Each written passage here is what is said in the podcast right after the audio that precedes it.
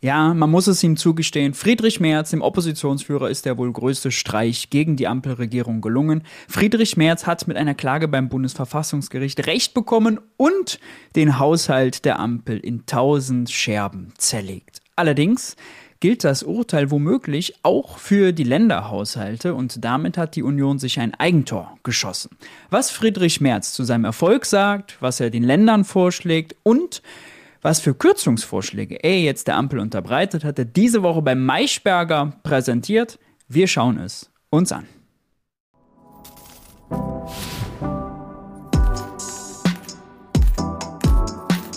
Hi und herzlich willkommen bei Geld für die Welt. Ich bin Maurice und in diesem Video kümmern wir uns um die Haushaltskrise der Ampel. Eingebrockt hat die Ampel sich das selber. Ja, also wer jetzt sagt, oh, der böse März, der ist schuld, naja, der macht sich ein bisschen leicht. Was recht ist, muss immerhin auch noch recht bleiben. Und Friedrich Merz hat die Ampel nun mal beim Tricksen erwischt. Die Ausgangslage damals, Koalitionsverhandlung 2021, war ja so, die FDP wollte partout keine Steuererhöhungen und keine neuen Schulden. Die Grünen und die SPD allerdings vor allem ins Klima investieren und, naja, mehr Geld ausgeben, aber keine Steuern erhöhen und keine neuen Schulden machen.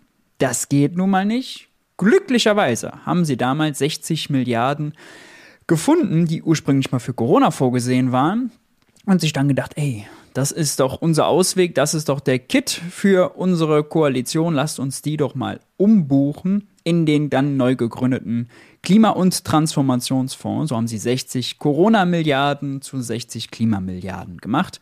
Dagegen hat die Union geklagt und hat jetzt Recht bekommen. Aus drei Gründen haben sie Recht bekommen.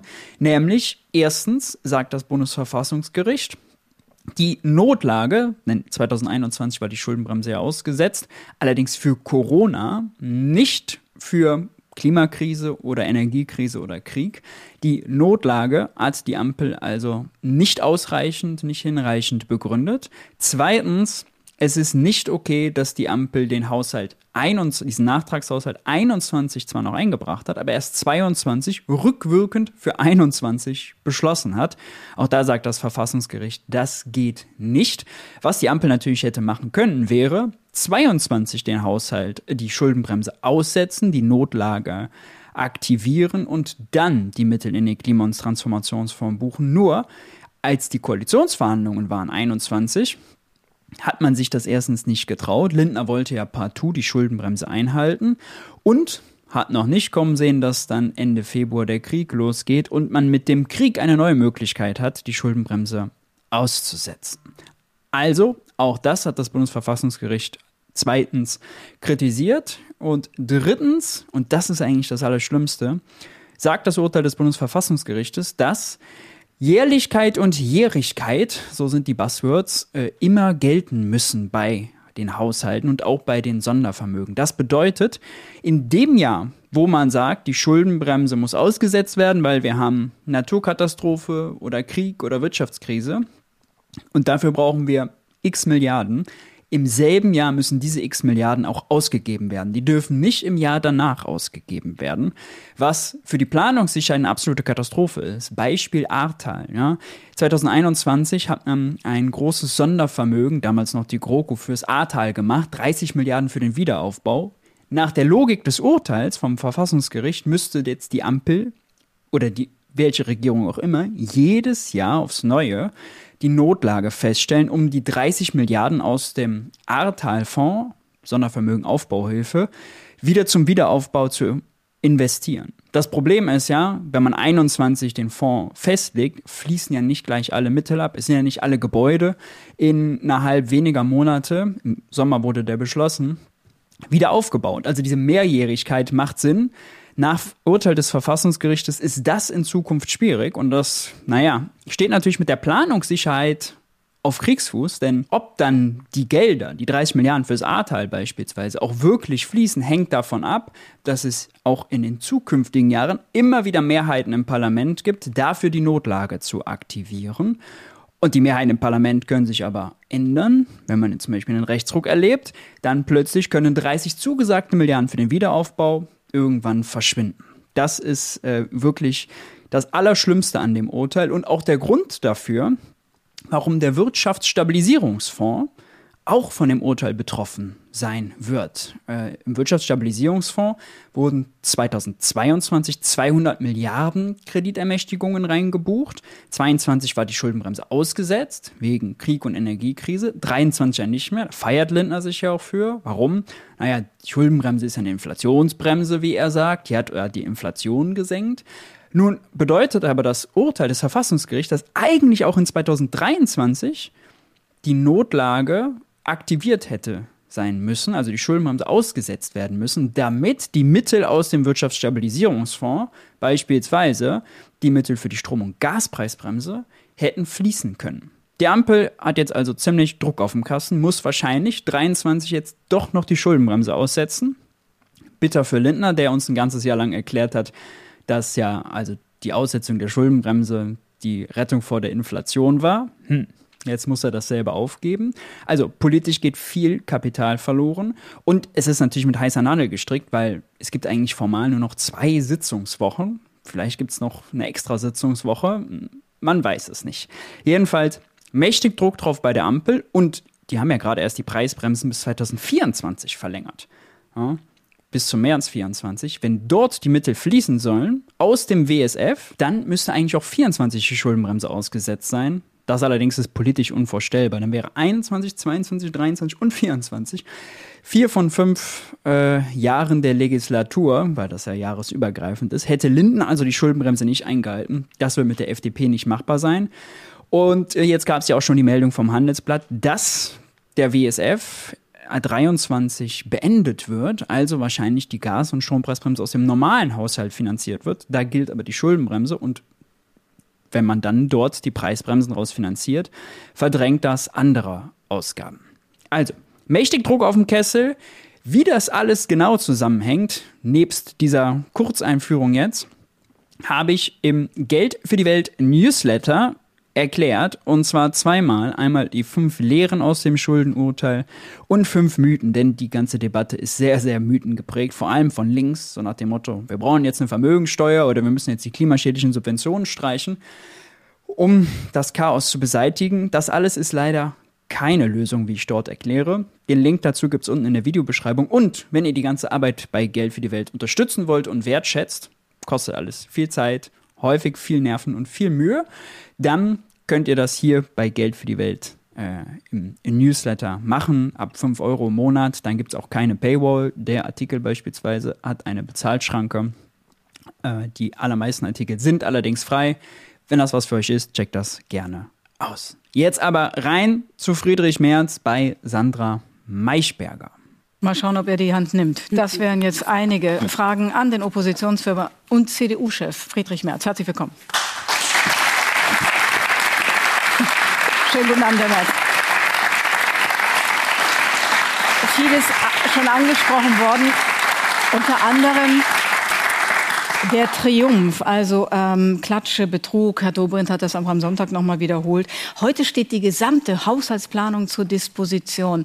Ähm, haben Sie einen leichten Schreck bekommen über Ihren Erfolg?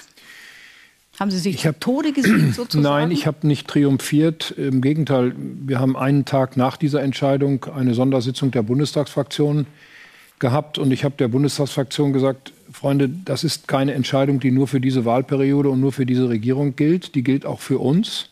Die wird Auswirkungen auf die Länderhaushalte haben und wir werden jetzt sehr sorgfältig prüfen müssen, was noch geht und was eben nicht mehr geht. Also ich bin da im ersten Augenblick dieser Entscheidung. Mich hat es überrascht, wie weit das Verfassungsgericht gegangen mhm. ist. Ich habe geglaubt, dass die uns wenigstens in Teilen Recht geben. Aber dass das so weit geht, hätte ich nicht gedacht. Wir haben aber am Vorabend auch darüber gesprochen, wie reagieren wir morgen auf diese Entscheidung. Und ich habe es in der Bundestagsfraktion sehr klar und deutlich gesagt, das ist jetzt keine Stunde für Triumph.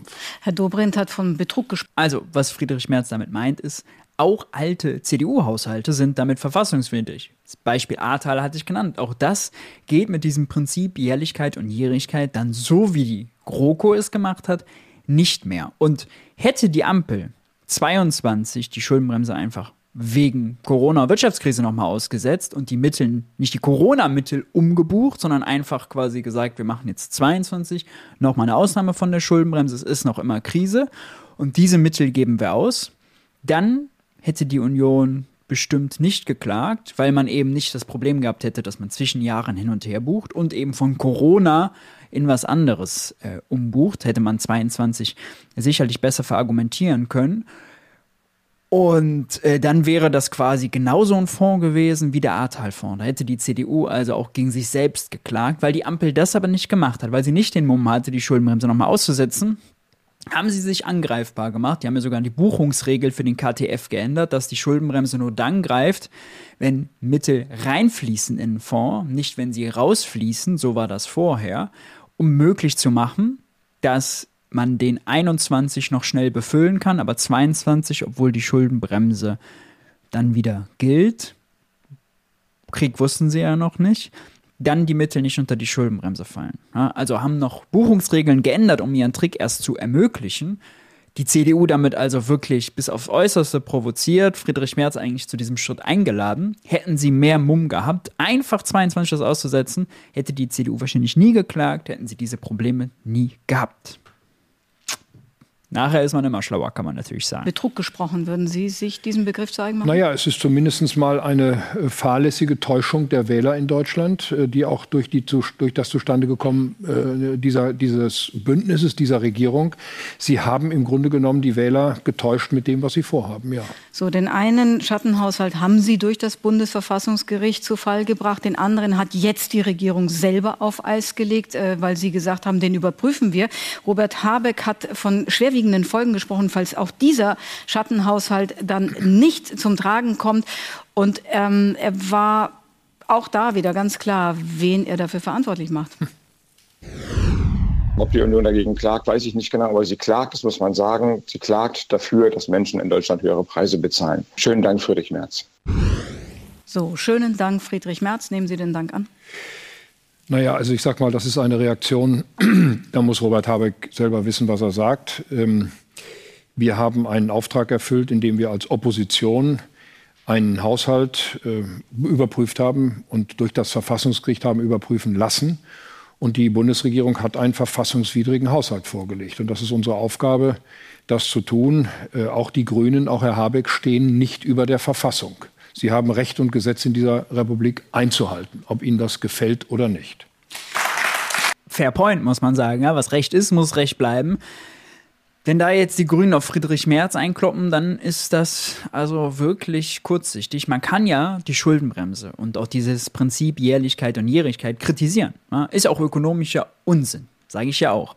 Nur, also dann hätte man das vorher schon kritisieren müssen. Ja, die SPD hat übrigens die Schuldenbremse genauso eingeführt unter Per Steinbrück damals, der jetzt Interviews gibt und sich davon distanziert, ganz plötzlich, alle, als er merkt, was er da für einen Unsinn in die Verfassung geklatscht hat.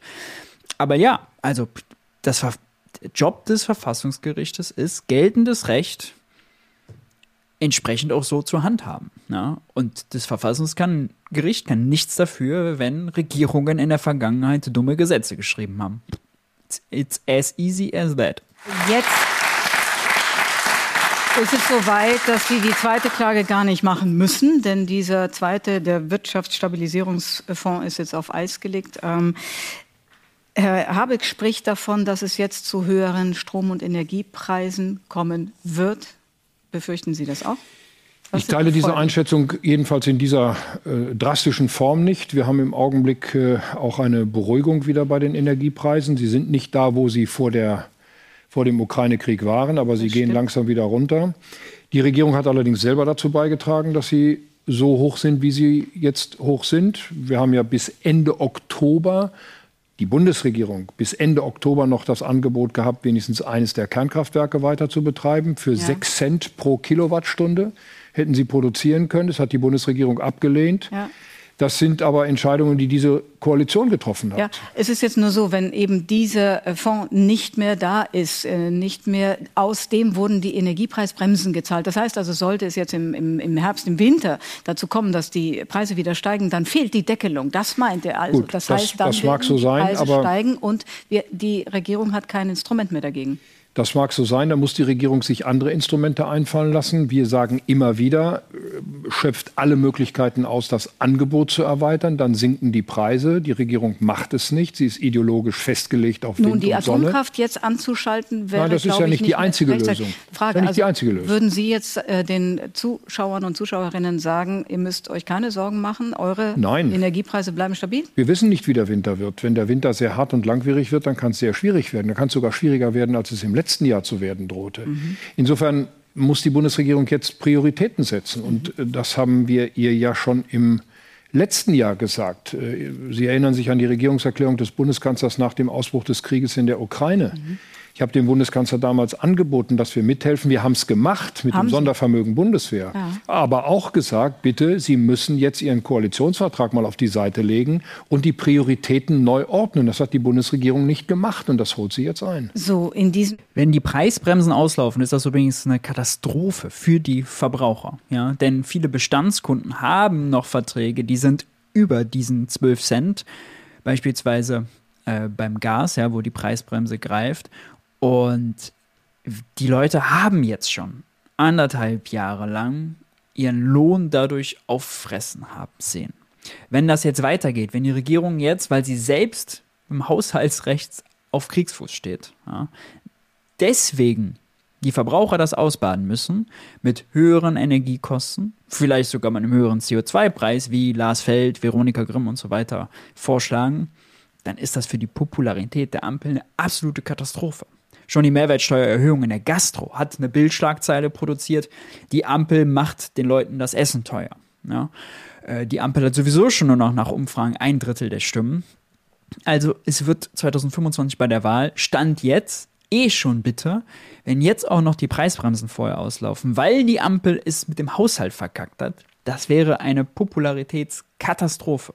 Ja. äh, Fonds, ähm, in dem ersten und dem zweiten ist die Stahl- und Chemieindustrie auch betroffen, denn da sind Millionen schon eingeplant gewesen für die Transformation von eben fossilen zu erneuerbaren Energien. Würden Sie der Industrie in Deutschland sagen, macht euch keine Sorgen, es wird alles gut. Na, es gibt, äh, es gibt äh, erheblichen äh, Grund zur Sorge. Die Industrie in Deutschland leidet ja nicht nur unter den hohen Energiepreisen, sie leidet unter den Arbeitskosten, sie leidet unter den brutalen Bürokratiekosten, die von der Koalition ja Woche für Woche nach oben getrieben Bleiben wir werden. einfach mal bei der Energie. Sie leidet unter den Steuern. Ja gut, aber man kann es nicht nur, man kann nicht nur ein Thema raussuchen. Die ganzen Rahmenbedingungen für die deutsche Wirtschaft sind nicht besser geworden, Ich sondern jetzt die Themen in den letzten Jahren schlechter sozusagen in diesen beiden Fonds gebündelt waren. Deswegen Ja. ist da So, sozusagen und jetzt- eine neue Sorge. Und das Das ist berechtigt. Und jetzt muss man einfach ganz nüchtern sagen, die Zeit, wo man Transformation durch Subventionen, die mit Schulden finanziert werden, machen will, ist vorbei.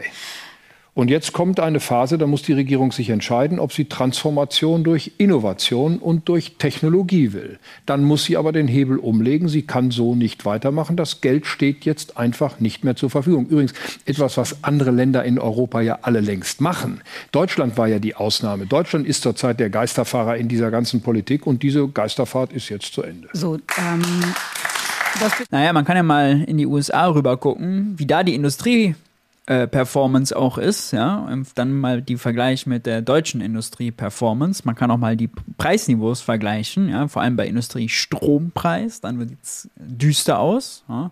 Ist Deutschland drei, viermal höher, je nachdem, welchen Wert man nimmt. Also äh, wirklich bitter. Und auch die CDU, ja. Die CDU klagt permanent über die Deindustrialisierung, die doch drohe. Und mit ihrer Klage hat sie jetzt bewirkt, dass Mittel wegfallen, die genau das bewirken. Beispielsweise ist da die Ansiedlung von TSMC und Intel. Beispielsweise sind da jetzt Komponenten aus dem Strompreispaket dabei. Beispielsweise ist die Abschaffung der EEG-Umlage in diesen beiden Fonds mit drin. Alles Punkte, die die CDU selbst gefordert hat und die jetzt ihre Grundlage verlieren. Vielleicht nochmal wichtig klarzustellen, es geht ja auch nicht um Geld, das jetzt fehlt, was häufig gesagt wird, sondern nur quasi das Rechtskonstrukt, die rechtliche Legitimation, dieses Geld auszugeben. Die 200 Milliarden im äh, Wirtschaftsstabilisierungsfonds, auch die 60 Milliarden in dem Klima- und Transformationsfonds, die waren ja noch nicht ausgegeben. Es muss jetzt nichts zurückgeholt werden oder so, ja. Äh, Und was, wie wären die ausgegeben worden? Nun ja, wenn es soweit ist und Christian Lindner hat kein Geld auf dem Konto bei der Bundesbank, dann hätte er Staatsanleihen verkauft, und äh, das wird er auch in Zukunft machen. Die Frage ist nur, mit welcher rechtlichen Legitimation. Also es ist wirklich eine haushaltsrechtliche Debatte. Ja, keine Frage, ist Deutschland jetzt pleite oder ist Deutschland jetzt das Geld ausgegangen? Ja, die, der politische Wille droht gerade auszugehen, weil das Rechtskonstrukt schwieriger ist. Es gibt trotzdem noch tausend Wege um die Schuldenbremse herum. Beispielsweise könnte man die 12,5 Milliarden, die im KTF für die Bahn vorgesehen waren, als Zuschüsse, einfach da rausnehmen und der Bahn aus dem normalen Bundeshaushalt als Eigenkapitalerhöhung geben. Eigenkapitalerhöhungen wissen wir, ja, da, das begrenzt die Schuldenbremse nicht. Das wäre also möglich. Und so gibt es noch ganz viele andere Tricks. Oder das Allereinfachste wäre, Olaf Scholz sagt jetzt, Transformation gehört zum Deutschlandpakt. All die Gelder aus diesen beiden Fonds machen wir in einen neuen Fonds, den nennen wir Deutschlandpakt und den machen wir wie, die, wie, den, wie das Sondervermögen Bundeswehr, packen wir den eigenständig in die Verfassung. Ja, dann nämlich greift die Schuldenbremse dann nicht, dann greift nicht mal dieses Prinzip Jährigkeit und Jährlichkeit. Dafür braucht es aber eine Zweidrittelmehrheit mit den Stimmen der CDU. Und wenn man März hier zugehört hat, wird man wissen, wäre einfach, wäre sinnvoll, vor allem ökonomisch, wird aber politisch mit der CDU nicht zu machen sein. Das betrifft wahrscheinlich wieder die Atompolitik auch. Ähm, es gibt ja drei Möglichkeiten, die man hat, wenn man eine solche Finanzierungslücke vor sich hat. Man kann die Einnahmen erhöhen, also Steuern rauf, man kann die ja. Ausgaben reduzieren, also Soziales zum Beispiel, und man kann eben äh, Schulden machen. Ähm, fangen wir doch mal beim Sparen an. Glauben Sie, Glauben Sie, eine Finanzierungslücke dieser Größe lässt sich durch Einsparungen alleine füllen? Ich will mal ein bisschen äh, sortieren, was wir jetzt zur Entscheidung haben. Also wir reden zunächst einmal über den Bundeshaushalt 2024, der ist nicht entscheidungsreif. Wir werden den Haushalt 2023 korrigieren müssen mit einem Nachtragshaushalt und ja. das muss noch in diesem Jahr gemacht werden. So, und dann kann das Jahr 2024 durchaus gestaltet werden. Ich glaube, dass das geht. Es werden ungefähr 15 Milliarden Euro sein, die da eingespart werden müssen. Und ich sage Ihnen mal ein Beispiel. Der Bundeskanzler sollte dafür sorgen, dass auf die Erhöhung des sogenannten Bürgergeldes verzichtet wird. Denn das verletzt das Lohnabstandsgebot. Wir haben zurzeit vier Millionen Menschen im sogenannten Bürgergeld. Das ist ein Zehntel des Bundeshaushaltes. Wir reden hier über mittlerweile 40 Milliarden Euro. Und das ist eine Bremse für den ganzen Arbeitsmarkt. Uns gehen Mitarbeiterinnen und Mitarbeiter in den Unternehmen verloren, weil sie sagen, ich nehme lieber Bürgergeld. An dieser Stelle muss auch die Arbeitsmarktpolitik der Bundesregierung korrigiert werden. Und da lässt sich eine ganze Menge Geld sparen. Bürgergeld. Geld. Was noch? Kindergrundsicherung? Die Kindergrundsicherung ist von Anfang an falsch konzipiert. Damit sollen drei bis 5.000 neue Beamtenstellen und Angestelltenstellen im öffentlichen Dienst geschaffen werden.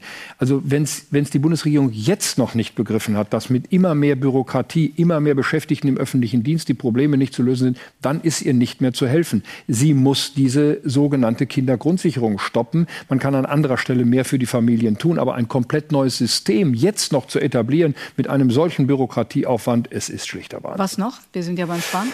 Naja, wir, ähm, äh, ich würde der Bundesregierung dringend empfehlen, das Heizungsgesetz zu stoppen. Denn das, was da subventioniert werden muss für die privaten Haushalte, steht in überhaupt keinem Verhältnis zur CO2-Einsparung. Das ist ein minimaler Einspareffekt mit Riesenkosten für die öffentlichen Haushalte, weil diese ganzen Wärmepumpen hochgradig subventioniert werden müssen. Also lassen Sie es und dann können Sie an dieser Stelle diese drei Faktoren zusammen, sind wir bei mindestens 10 Milliarden. So, dann fehlt, fehlte immer noch etwas. Äh, schließen Sie Steuererhöhungen aus? Rums. Ja, man muss sich das mal vorstellen. Makroökonomisch bedeutet das, er will hier 10 Milliarden vor allem bei den Ärmsten des Landes einsparen, insbesondere bei Kindergrundsicherung und Bürgergeld. Diese 10 Milliarden fehlen natürlich den Haushalten dann, die können die nicht wieder ausgeben, die werden nicht in die Wirtschaft getragen. Deutschland hat aber jetzt schon eine private Konsumschwäche. Der Konsum ist schwächer als vor dem Vor-Corona-Niveau 2019. Wir haben uns also von der Krise noch lange nicht erholt. Die Wachstumsprognose ist bitter. Dieses Jahr Minus, Rezession, Schrumpfung. Nächstes Jahr leichtes Plus, wenn überhaupt. Commerzbank hat zuletzt eine Analyse gehabt, der war auch schon für nächstes Jahr wieder ein Minus. Wirklich unsicher. Und in so einer Zeit reinzukürzen bei den Allerärmsten ist absolut Voodoo. Das versteht eine CDU nur nicht, weil sie nicht an die Nachfrage denkt. Ja, die denken nur ans Angebot Arbeit muss billig sein, äh, Arbeitslosigkeit muss schmerzhaft sein, dann gibt es schon genug Leute, die arbeiten wollen. Nur, wenn die Leute zu wenig Geld haben, um den Firmen die Produkte abzukaufen, dann bringt das nichts. Ja. Da war noch ein anderer Mythos dabei übrigens, nämlich, dass das Bürgergeld ein Jobkiller wäre. Und beim Makronom gibt es einen sehr interessanten Artikel von Enzo Weber, der forscht für das IAB, das ist das Institut für Arbeitsmarktforschung. Und die machen immer diese äh, Erhebung der offenen Stellen, ja, diese 1,7 Millionen offenen Stellen, die da mal gemeldet werden, da ist er also her, kein linker Traumdeuter. Und der hat über das Bürgergeld geschrieben, ob man nicht sehen könne, dass, naja, durch das Bürgergeld jetzt mehr Leute aus der Beschäftigung in das Bürgergeld reingegangen sind. Und die klare Antwort ist für 2023 nein. Ja, Im Gegenteil, die Zugänge aus Beschäftigung ins Bürgergeld sind auf Rekordtief. Mittlerweile ist das ein Paywall-Artikel geworden. Die äh, aktuelle Statistik, wer sich die angucken will, habe ich noch im letzten Wirtschaftsbriefing bei Junge Naiv drin. Da haben wir auch darüber gesprochen, äh, Tilo und ich noch ausführlicher. Checkt das gern aus. Aber äh, das ist auf jeden Fall ein Mythos. Und dann gibt es noch den anderen Mythos, den Friedrich Merz hier bemüht, nämlich zu sagen, oh Gott, die Kindergrundsicherung wäre ja so ein großes Problem, weil bei der Familienkasse, bald Familienservice, dort so viele neue Stellen geschaffen werden. Er verschweigt aber, dass natürlich woanders Stellen wegfallen. Bisher haben es die Jobcenter gemacht, bald macht es eben dann der Familienservice bei der äh, Bundesagentur für Arbeit. Äh, das ist ein bisschen linke Tasche, rechte Tasche. Ja, weil man bündelt und vereinfacht, braucht es sogar erstmal ein paar mehr Stellen. Aber, also, erstens ist auch das, ja, sind sinnvolle Stellen, weil man Kinderarmut damit bekämpft, weil es mehr Geld gibt, die, die zu den Leuten fließt, die es wieder ausgeben. Also ist an allen Stellen sinnvoll zu behaupten, da müssen wir kürzen, nur weil da 3000 Stellen mal geschaffen werden ist natürlich der absolute Irrsinn. Und beim Heizungsgesetz, da ist er einfach fortschrittsfeindlich. Wie soll er, wie soll Deutschland denn klimaneutral 2045 werden mit Öl- und Gasheizungen? Das funktioniert nun mal nicht. Man kann viel über das Heizungsgesetz im Detail streiten, aber das ist, was grundsätzlich braucht, liegt, glaube ich, ziemlich auf der Hand. Die CDU ist einfach ewig gestrig hier in dem Fall und einfach partout dagegen. Diese Kürzungen das kann man auf jeden Fall sagen. Selbst wenn man im Detail bei Kindergrundsicherung oder bei Bürgergeld oder sonst was anderer Meinung ist, ja, makroökonomisch gilt, diese Kürzungen, diese 10 Milliarden, die er da vorgeschlagen hat, wären absolut wachstumsfeindlich. Ich würde uns nicht empfehlen, Steuererhöhungen ernsthaft zu diskutieren. Deutschland ist schon ein Hochsteuerland und äh, wir sollten es nicht übertreiben, denn die Steuern betreffen ja vor allem auch mittelständische Unternehmen. Die sind von der Einkommensteuer betroffen. Wenn wir die jetzt weiter erheben, äh, weiter anheben, dann werden wir Arbeitsplatzverluste. Hier gab es Vorschläge von einigen Linken, jetzt nicht nur die Partei Die Linke, sondern auch Grünen, Jusos und so weiter, man solle doch jetzt die Vermögensteuer einführen. Nein, also Vermögensteuer lässt sich erstens nicht mal 23 äh, noch schnell in restlichen fünf Wochen kurzfristig einführen, rechtlich schon nicht. Das ist das Erste. Und das Zweite ist, es ist eine Ländersteuer. Die fließt in die Haushalte der Länder. Die hilft dem Bund, der Ampel für dieses Problem gerade genau Gar nicht. Ja, 0,0. Und nochmal, es fehlt kein Geld, es fehlt nur die rechtliche Legitimation.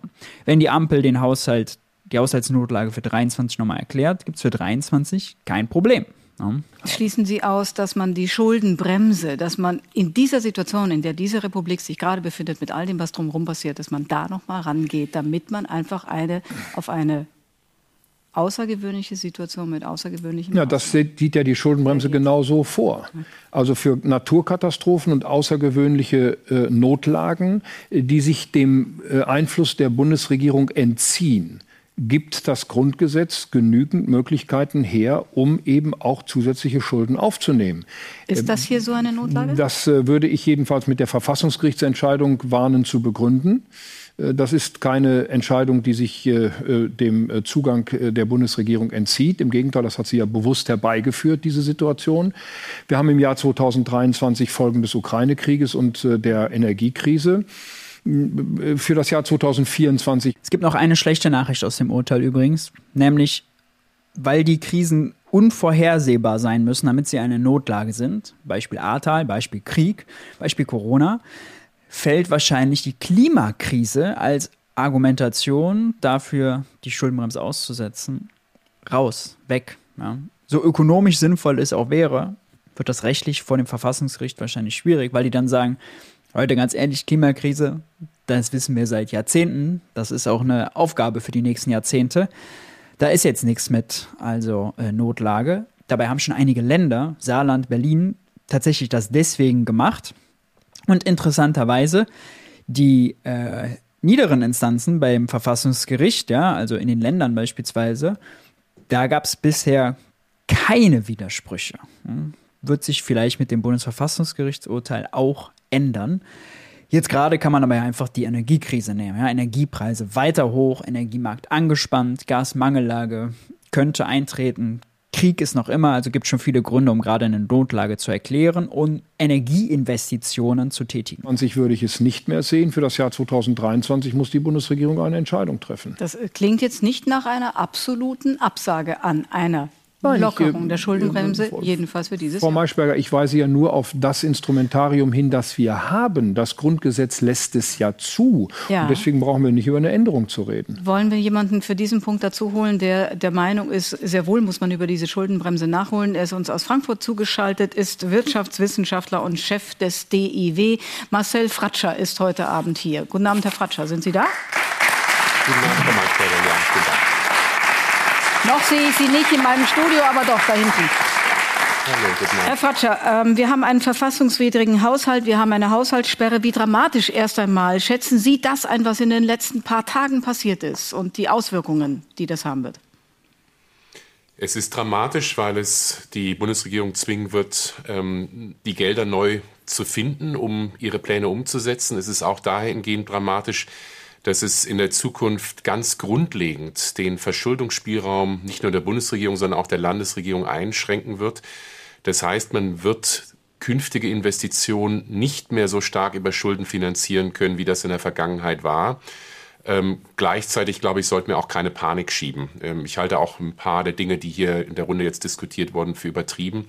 Das Bundesverfassungsgericht hat nicht gesagt, Naja, man muss die Sondervermögen nur anders machen, ja, oder man muss eben die Schuldenbremse anders austricksen, indem man die Konjunkturkomponente beispielsweise äh, verändert. Bisschen technokratisches Konstrukt hatten wir schon mal diskutiert, indem man äh, über Eigenkapitalerhöhung, also Beteiligungen was macht, indem man selbstständige Sondervermögen gründet.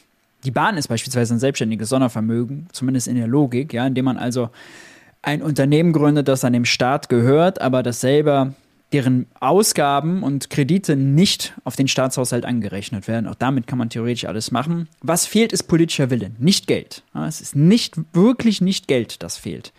die Bundesregierung darf diese Ausgaben nicht tätigen. Das Bundesverfassungsgericht hat gesagt, ihr dürft es so, wie die Bundesregierung es jetzt geplant hat oder machen wollte, nicht tun.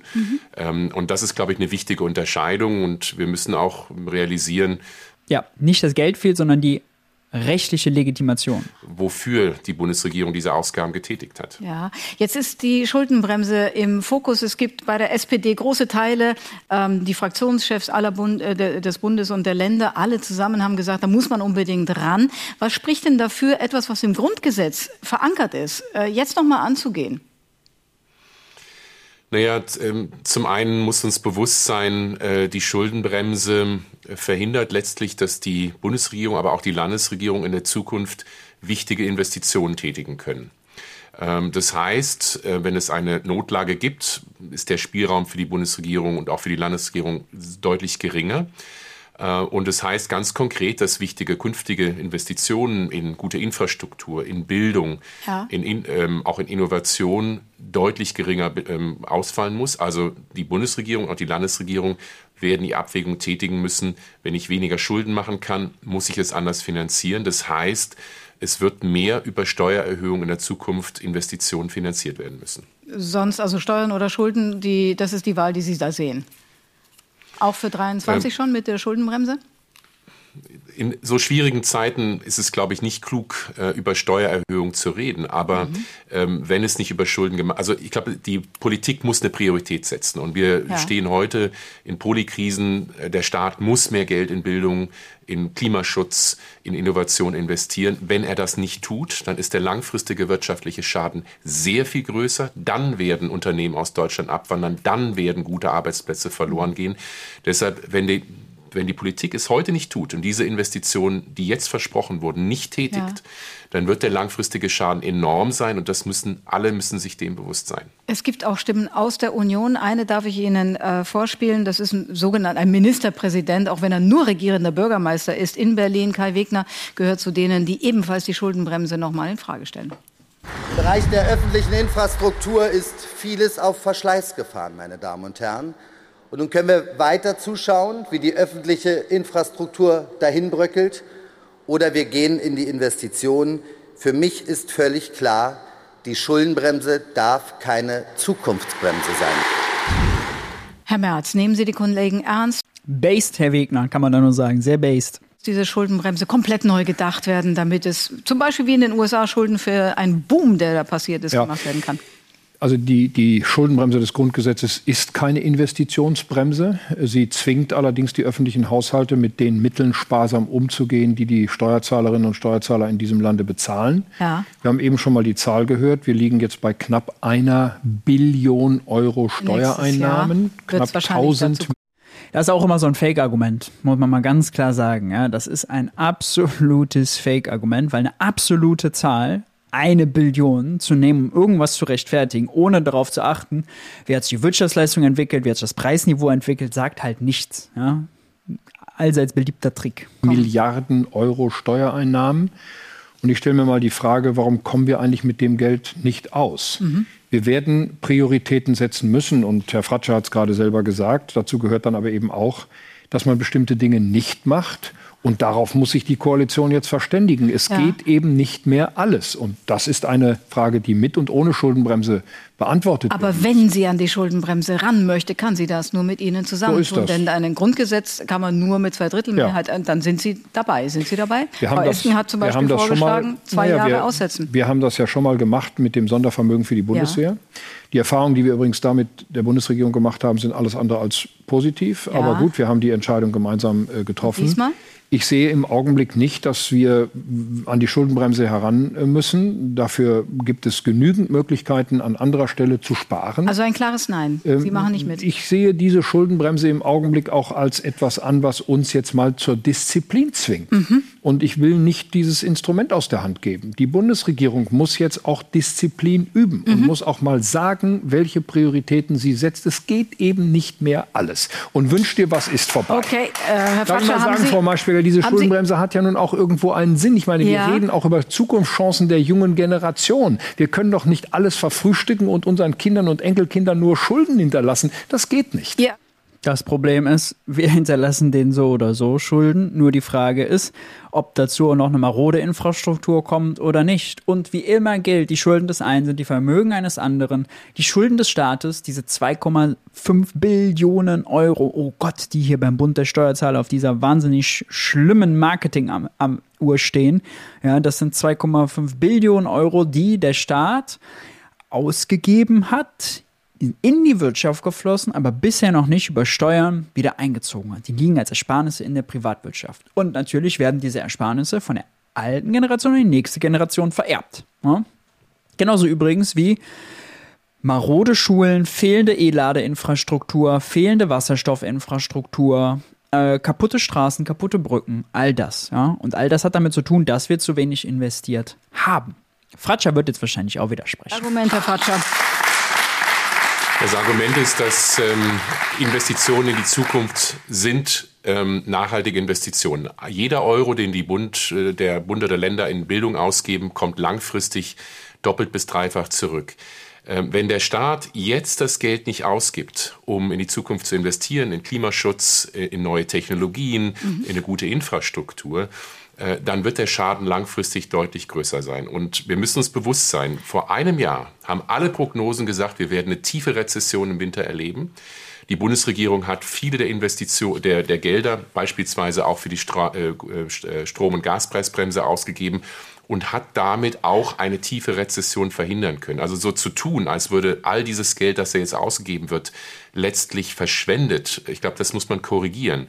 Man kann über einzelne Punkte streiten, mhm. aber im Großen und Ganzen ist es notwendig, dringender denn je, ähm, Investitionen zu tätigen. Es fehlen in Deutschland jedes Jahr mindestens 100 Milliarden Euro an Investitionen. Ein erheblicher Teil davon übrigens öffentliche mhm. Investitionen, mhm. ein erheblicher Teil auch bei den Kommunen. Also wir können nicht davon reden, wir hätten, äh, es wäre genug Geld da und der Staat müsste nur priorisieren. Und ich möchte noch sagen zu den Sozialausgaben, also das auf dem Rücken der verletzlichsten Menschen in Deutschland auszutragen, über das Bürgergeld oder die Kindergrundsicherung halte ich auch aus ökonomischer Sicht ja. für unverantwortlich, weil Kindergrundsicherung, vielleicht noch ein Wort dazu, vier Milliarden Euro, da geht es nicht um Erhöhung der Regelsätze, sondern da geht es lediglich darum, dass die Kinder, die Anspruch auf Kinderzuschlag haben, ja. den auch wirklich bekommen. Denn im Augenblick ist das nur ein Drittel. Also ich würde sehr davor warnen, äh, dieses Thema jetzt dazu zu nutzen, die soziale Polarisierung in Deutschland voranzutreiben. Vielen Dank. Vielen Dank für den Ruf von dieser Seite. Herzlichen Dank erstmal nach Frankfurt. Marcel Fratscher, danke, dass Sie da waren. Ja, ziemlich based. Marcel Fratscher hier. Ähm, was soll man sagen? Die Situation ist vertragt. Auf die CDU ist jetzt nicht zu hoffen äh, von Seiten der Ampel. Die wird jetzt kein Sondervermögen Deutschlandpark machen. Die wird die Ampel weiter damit triezen. Wahrscheinlich würde sie auch gegen den WSF klagen, wenn die Ampel jetzt nicht das KTF-Urteil schon nimmt, um den WSF auch zu verändern. Äh, Christian Lindner wird seine Schuldenbremse 23 verlieren. Tja, müssen wir alle mal eine kleine Trauerstunde einlegen für Krischi. Ja, muss er am Ende doch seine Erzählung aufgeben, dass die Schuldenbremse die Inflation gebremst hat, denn offensichtlich wurde die Schuldenbremse ja doch nicht eingehalten. Jetzt wissen wir es alle. Ja. Hm. Aber alles, wie gesagt, geht darauf zurück. Die Schuldenbremse ist idiotisch ins Grundgesetz geschrieben und die Ampel hat sich 21 nicht ehrlich gemacht, nicht getraut zu sagen, wenn wir mehr investieren wollen, was sinnvoll ist, politisch und ökonomisch, dann kann man das über höhere Steuern oder mehr Schulden. Weil sie das nicht wollten, weil sie sich nicht ehrlich machen wollten, kriegen sie jetzt die Quittung dafür. Wie seht ihr das Ganze? Lasst uns gerne unten in den Kommentaren weiter diskutieren. Wer nochmal in die absoluten Details einsteigen will, dem sei nochmal der Newsletter hier empfohlen. Fünf Mythen zur Haushaltskrise und wie die Ampel sie jetzt lösen kann. Beispielsweise, März ist schuld als ein Mythos, die Ampel braucht jetzt neues Geld, jetzt muss gekürzt werden, der CO2-Preis muss steigen oder die Reichen sollen zahlen. Der Link ist in der Videobeschreibung. Checkt das gerne aus. Ansonsten freue ich mich, wenn euch das Video gefallen hat, dass ihr ein Like da lasst, ein Abo da lasst, die Glocke aktiviert und wir uns beim nächsten Video in alter Frische wiedersehen. Bis dahin, macht's gut. Ciao, ciao.